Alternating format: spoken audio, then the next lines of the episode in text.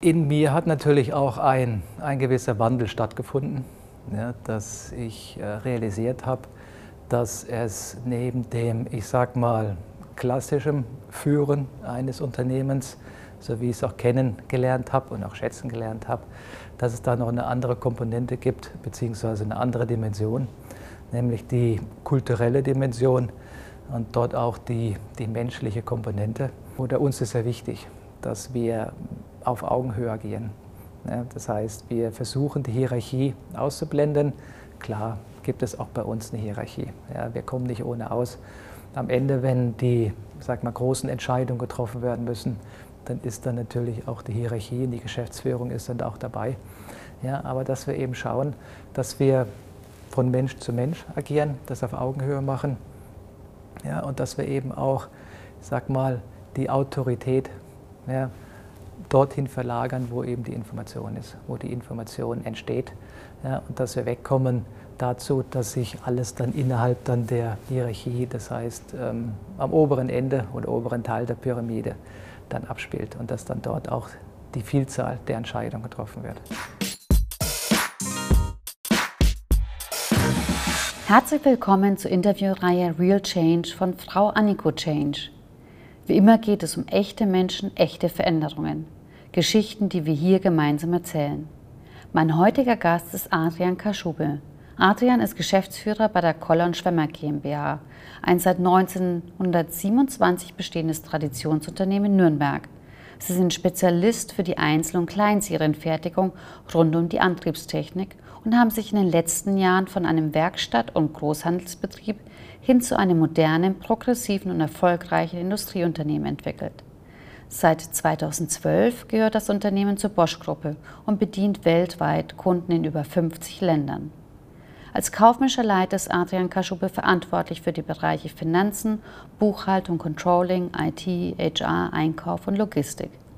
Er war zuvor innerhalb der Robert Bosch GmbH und Blaupunkt GmbH in verschiedenen Funktionen wie Finanzen, Controlling und Mergers and Acquisitions, auch im Einkauf im In- und Ausland tätig. Bei Koller und Schwemmer widmet er sich seit zwei Jahren intensiv der Gestaltung der Unternehmenskultur. Der Mensch steht dabei im Mittelpunkt. In unserem Gespräch geht es um die eigene Veränderung, die er in den letzten Jahren erlebt hat, den Menschen in der Veränderung und insbesondere auch um die Mitarbeiter in der Produktion. Die Begegnung auf Augenhöhe von Mensch zu Mensch spielt hier eine besonders wichtige Rolle. Wie immer gibt es konkrete Tipps für euch zum Mitnehmen und ganz viel Inspiration. Ich wünsche euch viel Spaß. Lieber Adrian, vielen herzlichen Dank, dass du dir die Zeit nimmst für unser Gespräch. Ja, liebe Anniko, vielen Dank, dass ich hier sein darf.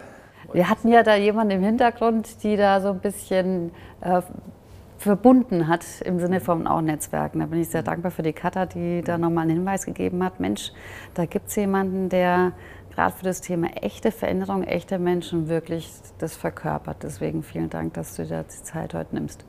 Ich bin gerne hier. Vielleicht kannst du doch mal ein bisschen erklären oder erzählen, auch so deine persönliche Geschichte, Historie innerhalb von der Firma Bosch ja auch, weil das spielt ja auch für das Thema persönliche Veränderung. Da hatten wir jetzt gerade im Vorgespräch ja auch drüber gesprochen, was haben wir denn so die letzten Jahre alles gelernt? In welchen Systemen sind wir dann auch groß geworden und welche Veränderungen stehen da auch an? Dass du noch ein bisschen so erzählst äh, von deiner beruflichen ähm, Entwicklung auch. Ja, gerne. Aktuell bin ich kaufmännischer Leiter und Geschäftsführer bei der Kollan Schwemmer GmbH. Das ist eine hundertprozentige Bosch-Tochter. Ich bin vor rund 20 Jahren bin ich bei Bosch eingestiegen und war seitdem an verschiedenen Standorten in verschiedenen Funktionen, äh, vornehmlich im Finanz- und Controlling-Bereich, äh, auch in Mergers and Acquisition tätig und ähm, habe da die Firma Bosch kennen und schätzen gelernt bin dort immer sehr gerne gewesen und ähm, hatte auch viel Spaß dabei. Bin jetzt seit rund sieben Jahren bei der Kolland Schwemmer GmbH. Das ist, eine, das ist ein Mittelständler hier in Nürnberg, im Herzen von Nürnberg, äh, direkt am Nordring. Und ähm, ja, bin da zuständig für die ganzen kaufmännischen Themen ja, und mache das sehr gerne. Jetzt sagst du ja 20 Jahre Bosch, da denken wir ja. ein Konzern, das ja. sind ja auch, ich war ja lange Zeit bei Siemens, da lernt man ja auch so das Thema Hierarchie und Konzernstrukturen, Policies und Co. dann auch kennen, was ja dann eine auch sehr, sehr stark prägt. Wie hast du das dann wahrgenommen, dann von dem Umfeld dann plötzlich ähm, in eine mittelständische Firma, auch wenn es jetzt eine Bosch-Tochter ist, aber trotzdem ja noch im anderen Kontext ist? Gut, das ist natürlich ein Wechsel, das ist eine Veränderung, zumal die Firma Kolland Schwemmer ein typischer Mittelständler ist. War Inhaber geführt, ähm, rund 100 Personen und ähm, natürlich hast du da einen sehr starken Kontrast zu einem großen Konzern, der rund 400.000 Mitarbeiter ähm, beinhaltet. Insofern war das ein starker Wechsel, aber ein Wechsel, der mir jetzt, das habe ich im Nachgang realisiert, sehr gut gefallen hat, weil doch die Vorgehensweise gerade im Mittelstand, und so sind wir dann auch unterwegs oder müssen unterwegs sein, weil unser Wettbewerb auch mittelständisch geprägt ist, weil die sehr viel pragmatischer sein muss. Das heißt, äh, weniger formal, ähm, weniger in der Struktur ausgeprägt, sondern eher hands-on. Die, die Ärmel hochkrempeln äh, und dann Gas geben. Die Entscheidung können wir relativ schnell fällen. Dazu haben wir die Möglichkeiten und das machen wir dann auch. Und du sagst jetzt seit sieben Jahren. Das heißt, was hast du dann davor gefunden, wie du dann in die Organisation reingegangen bist, um auch den Unterschied zu machen, was hat sich in den, in den Jahren noch entwickelt und was habt ihr auch in den letzten Jahren eben ganz tolle Themen vorangetrieben? Gut, der Beginn, das war in der Übernahme sozusagen, das war die, die Integration von Kolland Schwemmer, auch in die Bosch-Gruppe. Dort hatte ich das Glück, dass ich auch das PMI-Projekt, sprich Post-Merger Integration Projekt leiten konnte, managen konnte, was auch schon einen gewissen kulturellen Hintergrund hatte. Und man kann eigentlich diese, ich sag mal, die letzten sieben Jahre kann man in drei Phasen unterteilen. Die erste Phase war eine Art ähm, Ausrichtung, ähm, Restrukturierung, ähm, um praktisch das Unternehmen, was zuvor leicht defizitär gewesen ist, von der Ergebnissituation wieder in den schwarzen Bereich zu bekommen. Dann folgte eine Konsolidierung des Unternehmens so und jetzt sind wir in einer Stabilisierungsphase bzw. Neuausrichtung, die jetzt auch eine starke kulturelle Ausprägung hat, wo wir einfach sagen, ähm, wir haben das Unternehmen ähm, gut ausgerichtet, es ist kerngesund, die Ergebnissituation ist sehr gut. Äh, das im Vergleich auch zu anderen Bosch-Einheiten beziehungsweise auch zu externen Unternehmen. Ja, und jetzt können wir in die Themen reingehen, die uns nochmal nach vorne bringen. Ja, einen richtigen Satz nochmal nach vorne bringen. Und das ist mir auch im Vorgespräch so aufgefallen, dass, also sowas setzt ja auch eine unglaublich hohe Selbstreflexionsfähigkeit voraus, sich überhaupt auf diese Phasen, auf diesen Prozess auch einzulassen. Wie bist du da selber für dich damit umgegangen? Ähm, in mir hat natürlich auch ein, ein gewisser Wandel stattgefunden, ja, dass ich äh, realisiert habe, dass es neben dem, ich sag mal, klassischem Führen eines Unternehmens, so wie ich es auch kennengelernt habe und auch schätzen gelernt habe, dass es da noch eine andere Komponente gibt, beziehungsweise eine andere Dimension, nämlich die kulturelle Dimension und dort auch die, die menschliche Komponente. Ja, und ähm, das habe ich im Laufe der Jahre realisiert. Das war ein Prozess, der nicht direkt, ähm, ich sag mal, der so nicht ähm, innerhalb von heute auf morgen stattfindet. Das braucht Zeit. Das hat einige Jahre hat das, hat das in Anspruch genommen, aber wurde doch dann immer konkreter. Ja. So und in diese Richtung gehen wir jetzt mhm. bei Kolland Schwemmer. Genau, und da hat man ja auch äh, schon drüber gesprochen, was ist denn diese Richtung? Weil also mich hat es ja total begeistert, wie du die unterschiedlichen Punkte und Phasen auch erzählt ja. hast. Ähm, also deine persönliche Entwicklung, die Entwicklung in der Organisation und seit einem Punkt, wo es ja nochmal, wie du sagtest, auch einen nächsten Schritt geht. Gut, wir haben jetzt ein, ich sag mal, wir haben die Kultur jetzt neben natürlich der ähm, klassischen, traditionellen, strategischen Ausrichtung haben wir die Kultur jetzt in den, in den Vordergrund gestellt, fokussieren die sehr stark. Wir haben unsere Ist-Kultur anhand des Business Culture Designs ähm, analysiert und ähm, ermittelt. Wir haben unsere Zielkultur haben wir abgeleitet, wo wir hinwollen. Wir haben jetzt sogenannte kulturelle Leuchttürme.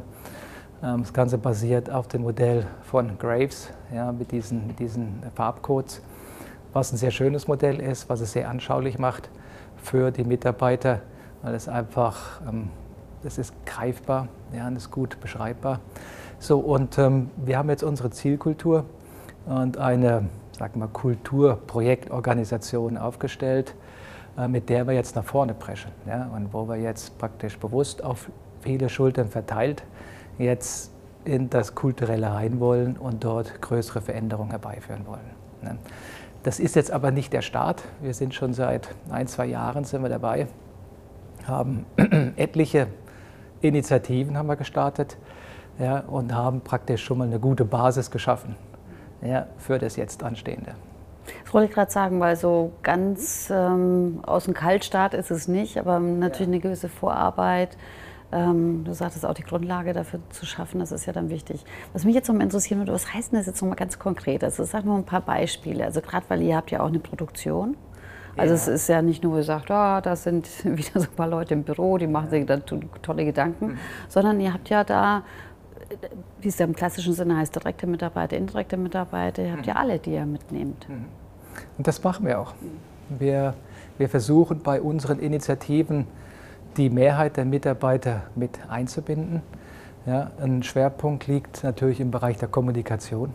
Ja, es fängt an, dass wir alle zwei Wochen ein Townhall-Meeting haben, wo die Leute zusammenkommen, wo alle zusammenkommen, das komplette Unternehmen. Das ist jeden Freitag 14.15 Uhr für eine halbe Stunde. So und da reden wir über das, was im Unternehmen los ist, ja, was uns bewegt, was es Neues gibt, wenn es auch was von der Kundenseite gibt. sind alle dabei. Wir sind stärker in das Thema Feedback sind wir eingestiegen, was natürlich auch viele machen, aber neben, ich sag mal, einem theoretischen Workshop haben wir uns dann überlegt, was wir machen können, um das ganze Thema zu verankern. Ja. Und dann haben wir einige, einige ich sag mal, ähm, Methoden oder Vorgehensweisen haben wir dann initiiert, die dazu dienen sollen, dass das auch gelebt wird. Ja, zum Beispiel, wenn wir uns treffen, ein Meeting abhalten, nach jedem Meeting äh, darf jemand Feedback geben. Ne? kann sich einer melden und kann dann praktisch, ohne dass es recht zu fertigen ist, dann dieses Feedback geben. Wir haben auch Working Out Loud haben wir durchgeführt, da der Bezug nochmal zur Kata haben wir im ersten Quartal diesen Jahres gemacht. War ein Riesenerfolg, super gut angekommen, waren zwei Drittel des Unternehmens waren dabei, hat wirklich viel Spaß gemacht. Und da hat man dann auch gemerkt, da hat sich was getan und das im kompletten Unternehmen. Und da merkt man dann schon, dass so eine Initiative eben den Energielevel heben kann, kann die Zusammenarbeit kann sie verbessern ne, und kann auch das Wir-Gefühl stärken.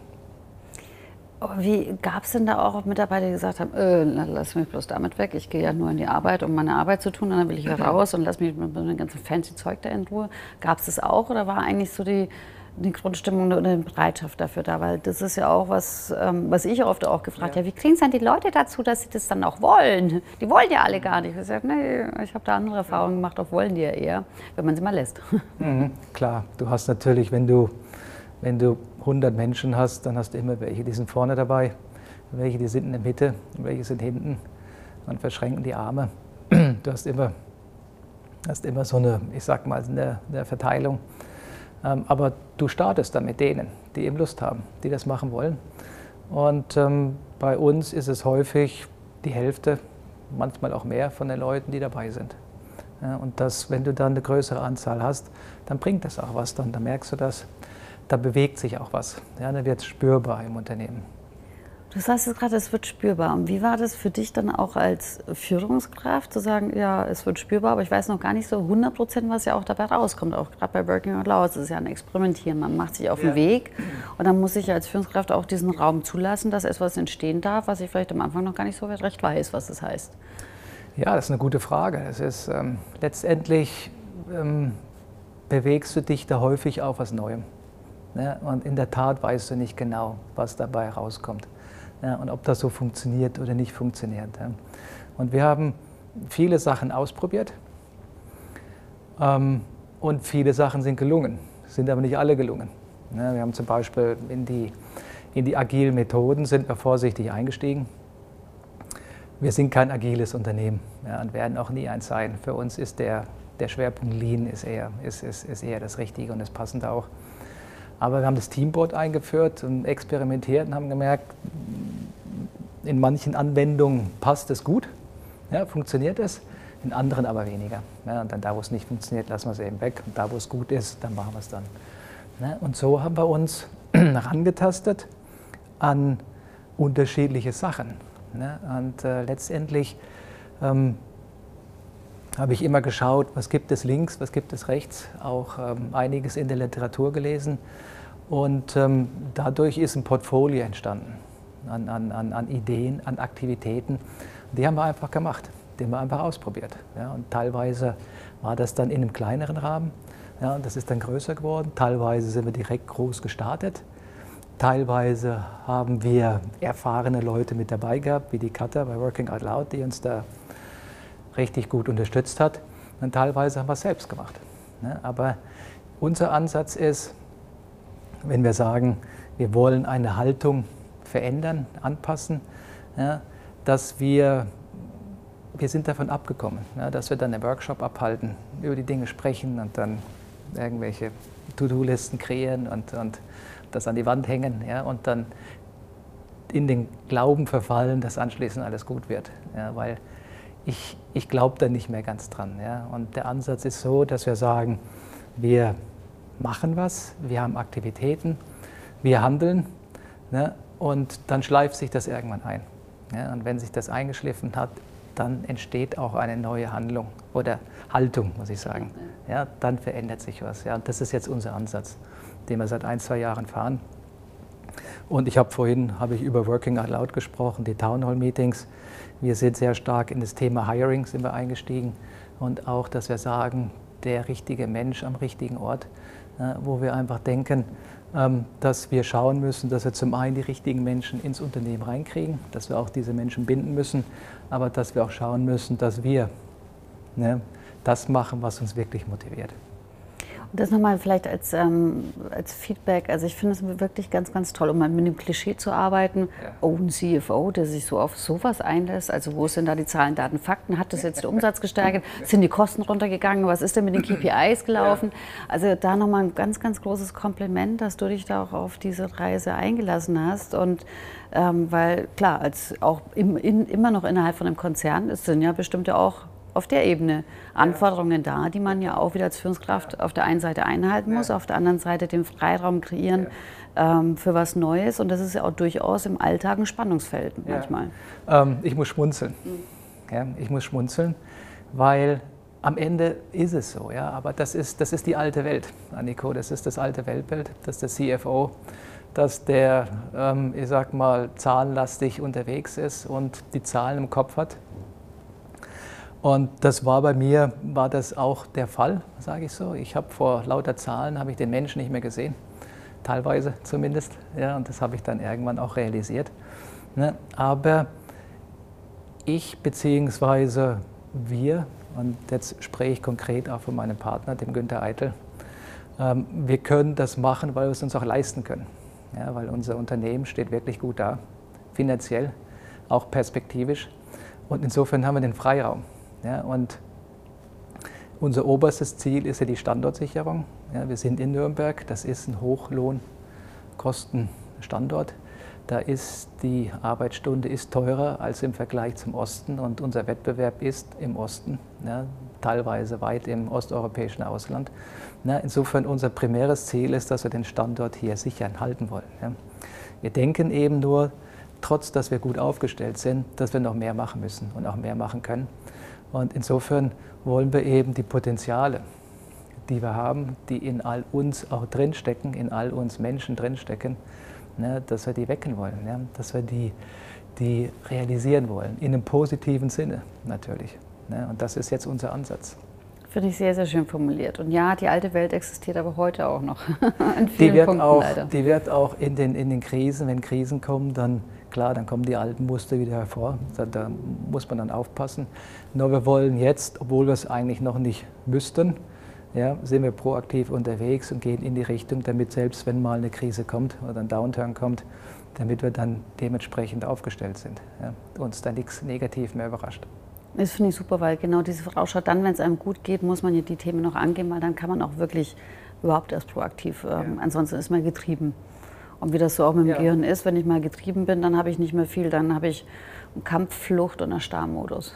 Und ja, dann kann ich nicht mehr kreativ, lass uns mal drüber philosophieren, was denn hilfreich wäre, ob das sich jetzt so stimmig anfühlt. Dann geht es ums blanke Überleben. Und dann kann ich das auch nachvollziehen, wenn Organisationen ums blanke Überleben kämpfen, dass dann oft äh, vieles weggelassen wird. Also ist, im ersten Schritt kann ich das vollkommen nachvollziehen. Deswegen auch da wieder ein großes Kompliment, dass ihr da auch so, auch das hat was für mich was mit Reife zu tun. Die Reife habt, das jetzt anzugehen und nicht erst zu warten, bis der Druck von außen herkommt. Ja. Und im Vorgespräch sind wir ja auf den Punkt gekommen, was du jetzt auch gesagt hast, jedem Menschen das Potenzial ähm, zu sehen und in die Organisation mit einzubringen. Äh, weil wir das Thema hatten mhm. bei den Mitarbeitern in der Produktion. Mhm. Das sehe ich auch oft, dass ja, es gibt halt so Mitarbeiter in der Produktion. Aber wir haben da tolle Konzepte und alles für Mitarbeiter, die in dem Büro sitzen. Ja. Und ihr fokussiert euch ja auch jetzt gerade ganz intensiv auf das Thema Mitarbeiter in der Produktion. Kannst du da noch mal ein bisschen ganz konkret erzählen, was macht ihr da? Ja, letztendlich ist, oder habe ich persönlich, muss ich sagen, ich habe persönlich realisiert, dass gerade im Produktionsumfeld, und ich muss andersrum anfangen, es gibt viele Maßnahmen, viele Aktivitäten auch in der Vergangenheit heraus, die, die sich im indirekten Bereich abgespielt haben.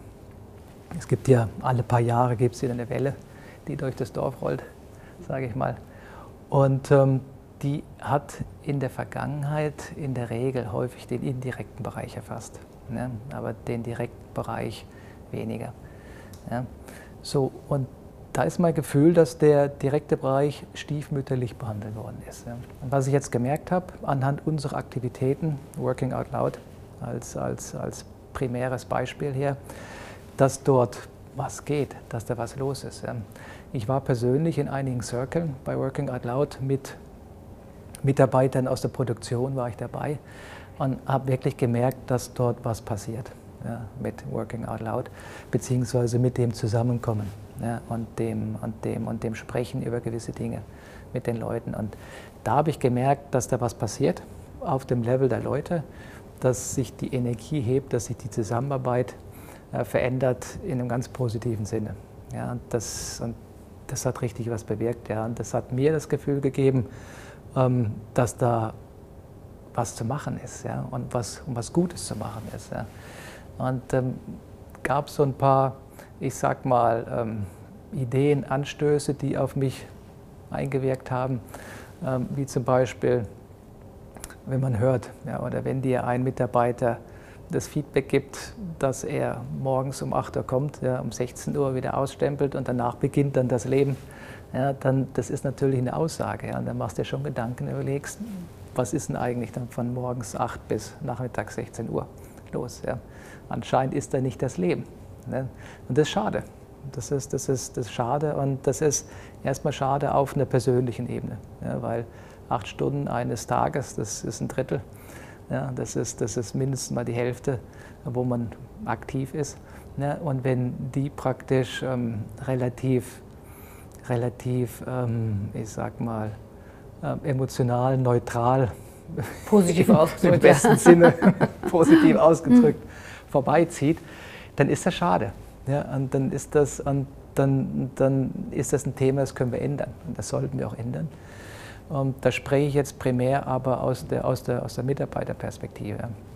Klar kann man jetzt auch sagen, auch fürs Unternehmen ist es vorteilhaft, wenn die, wenn die Leute engagiert sind. Ja. Aber ich persönlich denke, wenn wir als Mitarbeiter voll engagiert sind, dabei sind, gerne kommen, ja, eine, eine, eine Arbeit machen, die uns was gibt ja, und wo wir Resultate erzielen können, ja, die greifbar sind. Wenn wir so ein Umfeld haben, dann arbeiten wir ganz anders, als wenn es ein Umfeld ist, wo ich einfach komme, irgendwann gehe und dann anschließend startet es. Und schlimmstenfalls vorher noch mein Gehirn irgendwie an der Pforte abgebe und ohne Gehirn ja, ins Unternehmen reingehe. Habe ich nämlich auch schon gehört. Ja. Bevor ich da reingehe, dann gebe ich mein Gehirn ab und dann gehe ich rein und mein Körper quasi, ja. der arbeitet an irgendwas ja. und das äh, finde ich da auch mal sehr streckend. Ja. Also insofern, das ist, und das ist der Ansatz, den ich da jetzt fahre. Ähm, ich, ich sag mal, ähm, den Idealzustand herzustellen, ja, das wäre vielleicht ein bisschen, bisschen zu, zu abgehoben aber doch den Level zu verbessern. Ne? Wenn man auf einem gewissen Level ist und hier oben wäre so ein Idealzustand, dass man einfach diesen Level anhebt ja, und allgemein die Zufriedenheit eben steigert. Ja. So, und in diese Richtung möchte ich gehen. Ja, und das primär in dem ähm, Umfeld der direkten Mitarbeiter. Das ist bei uns das Produktionsumfeld als auch das Lager, weil ich denke, dass da einfach noch viel möglich ist. Ja. So, und ähm, da gehen wir jetzt rein. Was macht ihr denn da ganz konkret? ja, konkret ist die, die Idee ist aus dem, aus dem Working Out Loud abgeleitet, ähm, weil dort die Realisierung kam. Ne? Und ähm, jetzt war es naheliegend zu sagen, komm, wir machen jetzt Working Out Loud für diese Mitarbeitergruppe. Ne? Jetzt ist es allerdings so, dass das Working Out Loud Programm auch eine gewisse Zielgruppe hat. Ja? Diese Zielgruppe sind eben nicht die Leute oder Mitarbeiter im direkten Bereich, sondern eher im indirekten Bereich. Ja? Und da sogar noch einen digitalen Fokus. Ja?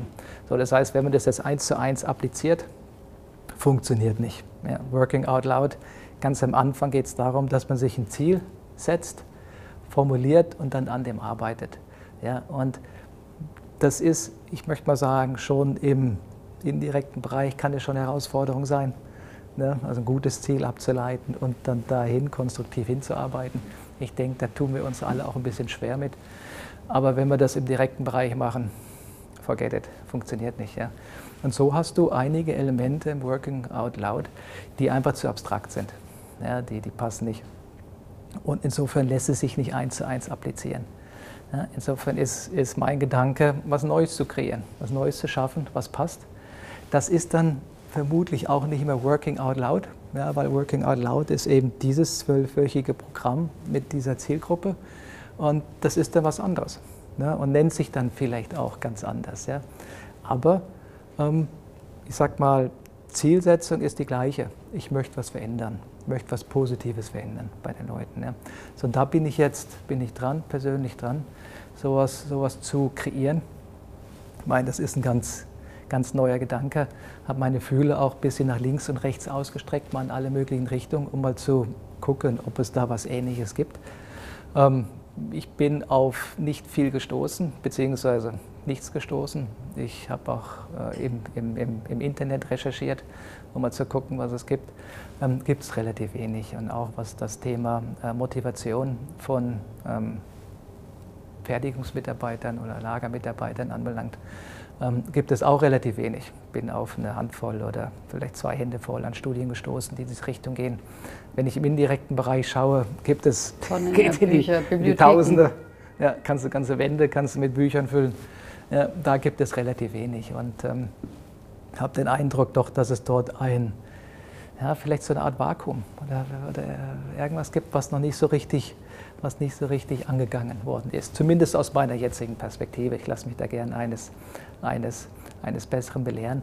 Aber in die Richtung möchte ich gehen. Ja. Und persönlich bin ich angetrieben, weil ich einfach diese unheimlichen positiven Reaktionen erlebt habe und erlebt habe, was man, was man machen kann, was möglich ist. Ja, und jetzt bin ich dabei, eben was zu kreieren, was ein ähm, was ein Programm werden wird, was äh, gelenkt ist, geführt ist, auch anhand eines, eines Skriptes oder eines Guides, an dem man sich orientieren kann, was aber sehr viel flexibler gehalten ist als, als, als Working Out Loud. Ähm, denkt da eher in Richtung, gibt es ein Basismodul, vielleicht von drei, vier Wochen, um also die Grund, Grundsätze, Grundzüge wie Offenheit, wie Vertrauen, ne, wie das gemeinsame Miteinander. Ähm, auf einen höheren Level zu bringen, immer in so einer kleinen Gruppe. So, und dann kann man in verschiedene Richtungen kann man gehen, je nachdem, was dann, was dann gewünscht ist, ähm, kannst du in eine Richtung gehen, wenn das Thema Selbstorganisation, ne? vielleicht, ähm, wenn man Mitarbeiter, wenn man Lagerbereich haben, ja, gilt auch für die Produktion, ähm, wo einfach die Mengen schwanken ne? oder, oder, oder Dinge nicht statisch sind. Ja? So, jetzt kannst du sagen, der Chef muss alles organisieren, muss alles managen. Kannst du aber auch sagen, das Team kann sich oder darf sich in die Richtung organisieren. Ne? Das heißt, wenn man mehr los ist, dass man dann irgendwie länger bleibt oder das noch irgendwie schafft und wenn da weniger los ist, dass man das ausgleicht. Ja? Also Selbstorganisation nicht in dem, in dem Sinne, was man häufig hört und liest, abgehoben, abstrakt, dass es keine Hierarchie mehr gibt, keinen Vorgesetzten gibt, schon noch in der, in der heutigen Welt, in der, die, wir, die wir haben und die wir auch brauchen, ja, auch mit Vorgesetzten, aber dass mehr Eigeninitiative da ist. Ja. So ein anderes Modul kann das Thema Bias for Action sein, also sprich Eigeninitiative, proaktiv an Dinge rangehen. Ja, denn wir wissen ja auch, dass häufig wir ja, oder manchmal, in so einen starren Modus verfahren.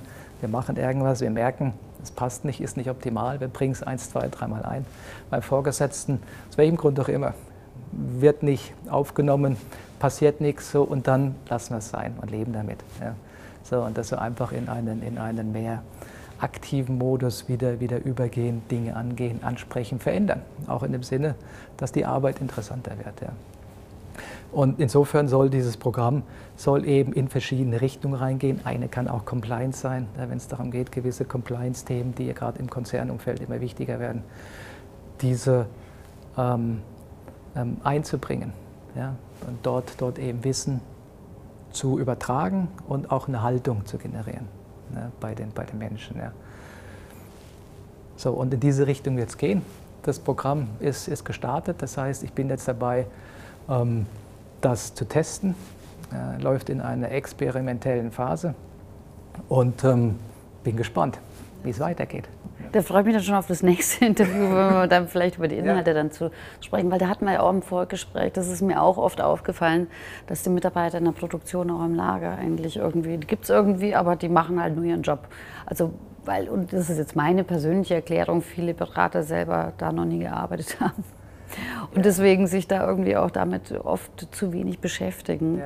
sondern da so einen gewissen Stempel ja. drauf haben und dann wird das irgendwie außen vor gelassen und die Potenziale dann halt bei den äh, indirekten Mitarbeitern dann sehen. Und ich habe ja eine Ausbildung gemacht vom Studium und war unter anderem auch im Lager. Ich war in der Werkstatt und äh, wo man denkt, Mensch, was ist da für ein unglaubliches Potenzial? Dem fallen natürlich auch ständig die Sachen noch auf, die man irgendwie anders und besser machen könnte. Und da kenne ich zum Beispiel ein mittelständisches Unternehmen, die haben zum Beispiel das ganze Thema Schichteinteilung den Mitarbeitern überlassen. Ja. Die haben auch eine App entwickelt, sodass klar ist, muss ein Ersthelfer da sein und und und, was halt eingehalten werden muss. Aber die Schichteinteilung machen die Mitarbeiter selbst organisiert. Da kümmert sich nicht, niemand mehr drum. Es funktioniert sensationell gut. Ja häufig funktioniert sowas besser als, als vorher mit, mit rigider Aufsicht beziehungsweise in so einer klassischen Command-and-Control-Struktur. Häufig besser, ja. Und aber das muss man eben halt auch, und deswegen sind wir wieder bei dem Punkt der Haltung, das muss man auch als Haltung in, in der Führung dann auch zulassen. Ja, richtig. Ja. Weil dann habe ich ja nicht mehr die Kontrolle, ich weiß, das kommt raus. Und dann kann ich dem Moment festhalten. Und das, das wird absolut, glaube ich, sehr spannend, gerade ähm, Klar geht man ja davon aus, dass eine Rezession folgt und dann, dann werden die Zeiten immer spannend, inwieweit dann dieses Muster wie in das alte zurückkippt, wenn der Druck dann plötzlich da ist, ob man dann nicht wieder anfängt, in dieses Command Control ähm, wieder überzugehen. Also da ja. hoffe ich sehr, dass die Strukturen, die Gewohnheiten, die Haltungen dann schon so fest sind, dass man sie dann auch in der Krisensituation dann weiterführt. Ich glaube, ja, die Gefahr ist reell, absolut. Die Gefahr besteht. Ich glaube, maßgeblich ist auch der Faktor der persönlichen, intrinsischen Motivation und Überzeugung ne, von, solchen, von solchen Veränderungen oder Veränderungsprozessen. Ähm, wenn man davon intrinsisch überzeugt ist, ja, dann wird man auch schwierige Phasen durchstehen ja, und meistern können. Mit Sicherheit. Ja. Wenn man es macht, weil es en vogue ist, fancy ist, schick ist, weil man es liest, ja, dann fällt man sicherlich schneller in die alten Muster zurück. Ja, vielen herzlichen Dank. Deswegen jetzt nochmal ganz konkret die Frage an dich. Was sind denn so drei Punkte, die du gerne den Zuhörern, Zuschauern mitgeben würdest? Was braucht es für das Thema Veränderung und aus deiner Erfahrung? Ich denke, wichtig erstmal, dass man erstmal auf sich, auf sich selbst schaut dass man ähm, den Prozess der Veränderung, des Wandels bei sich selbst startet, beziehungsweise sich selbst auch mit berücksichtigt. Ja, denn wenn man davon nicht intrinsisch überzeugt ist, dann glaube ich, dann wird es schwierig, beziehungsweise nicht nachhaltig, beziehungsweise spürbar auch, ja, dass, es, dass es vielleicht nicht aus dem, aus dem Herzen kommt. Ja, das ist ganz wichtig und das ist für mich die Grundvoraussetzung. Das Zweite aus auch aus eigener Erfahrung, ist einfach mal ausprobieren. Einfach mal, einfach mal machen. Ne? Ähm, ich denke, für viele Sachen braucht man nicht unbedingt den externen Berater ja, und, und, und, externe Hilfe. Ab und zu ist es hilfreich, ne? gerade wenn man in Richtung einer neuen Struktur oder Organisation geht, ja, dass man da so ein bisschen, bisschen Hilfe bekommt, ähm, wie sowas aussehen könnte, ne? Weil dort gewisse Erfahrung, Erfahrungswerte doch hilfreich sein können. Ja? Aber im Grunde genommen musst du es einfach machen. Ja, wenn du sagst, ich möchte einen neuen Hiring-Prozess einführen oder ein neues Onboarding oder möchte mal ähm, ein Lunch and Learn machen, ja, dann, dann mach es einfach. Ja, probier aus. Und man merkt dann schon, funktioniert das oder passt das nicht. Ja? Und da gibt es auch so viel Literatur zu. Das Internet ist ja auch gefüllt.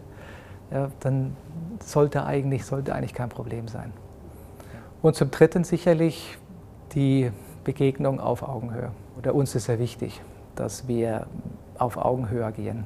Ja, das heißt, wir versuchen die Hierarchie auszublenden. Klar gibt es auch bei uns eine Hierarchie. Ja, wir kommen nicht ohne aus. Am Ende, wenn die sag mal, großen Entscheidungen getroffen werden müssen, dann ist dann natürlich auch die Hierarchie und die Geschäftsführung ist dann auch dabei. Ja, aber dass wir eben schauen, dass wir von Mensch zu Mensch agieren, das auf Augenhöhe machen ja, und dass wir eben auch, sag mal, die Autorität ja, dorthin verlagern, wo eben die Information ist, wo die Information entsteht ja, und dass wir wegkommen dazu, dass sich alles dann innerhalb dann der Hierarchie, das heißt ähm, am oberen Ende oder oberen Teil der Pyramide dann abspielt und dass dann dort auch die Vielzahl der Entscheidungen getroffen wird. Finde ich sehr schön, wie du es formuliert hast, du eben halt auch das Mensch zu Mensch. Weil das ist dann, glaube ich, oft auch, also was für mich wirklich so auf den Punkt bringt, das Thema der Haltung. Also wenn ja. ich damit schon anfange, Menschen als Menschen zu sehen, egal in welcher Hierarchieebene er ist und nicht mehr die da und wir da, ja. sondern es sind alles Menschen und dann sind wir auch in unseren Grundbedürfnissen eigentlich alle sehr gleich. Ja, ja das ist ein interessanter Punkt. Ich war gerade vor einigen Tagen war ich im Austausch eines ähm, Geschäftsführers einer, einer Softwarefirma eine relativ große Softwarefirma mit mehreren hundert Leuten. Und wir tauschen uns seit, seit einiger Zeit aus über das, was wir machen, über die Aktivitäten, die wir machen. Ja. Und ähm, er ist sicherlich mehr im agilen Kontext unterwegs, wir sind eher im leanen Kontext unterwegs. Ne, aber haben dann doch realisiert, im Grunde genommen geht es um den Menschen. Ne, und da ist das Produkt, steht eigentlich im Hintergrund ja, und der Mensch steht im Vordergrund. Ja, und da haben wir die gleichen, die gleichen ich sag mal, ähm, Herausforderungen, ja, aber auch die gleichen Möglichkeiten. Ja. Und insofern ähm, schließt sich der Kreis wieder. Ja. Genau, deswegen vielen, vielen herzlichen Dank für, für das Gespräch, ähm, dass du dir Zeit genommen hast, auch die Offenheit, das dann so mit einzubringen. Und ja, ich hoffe, dass ihr auch ganz, ganz viel Inspiration mitnehmt, gerade aus diesen sehr konkreten Beispielen. Also da finde ich, da irgendwelche Ausreden, das funktioniert bei uns nicht. Also du lebst es, es mhm. geht und man kann sich da auch mit eben dem Thema Haltung sehr, sehr konkret auseinandersetzen in allen Bereichen in der Organisation. Aber ja, es ist wie, das ist mit dem Change. Es fängt bei uns selbst an. It's time to change. Ich hoffe, dass du da ganz viel Inspiration für dich auf deinem Weg hier mitnehmen konntest und dir viel Kraft dafür, dafür zu gucken, für welche Welt wollen wir eigentlich einstehen.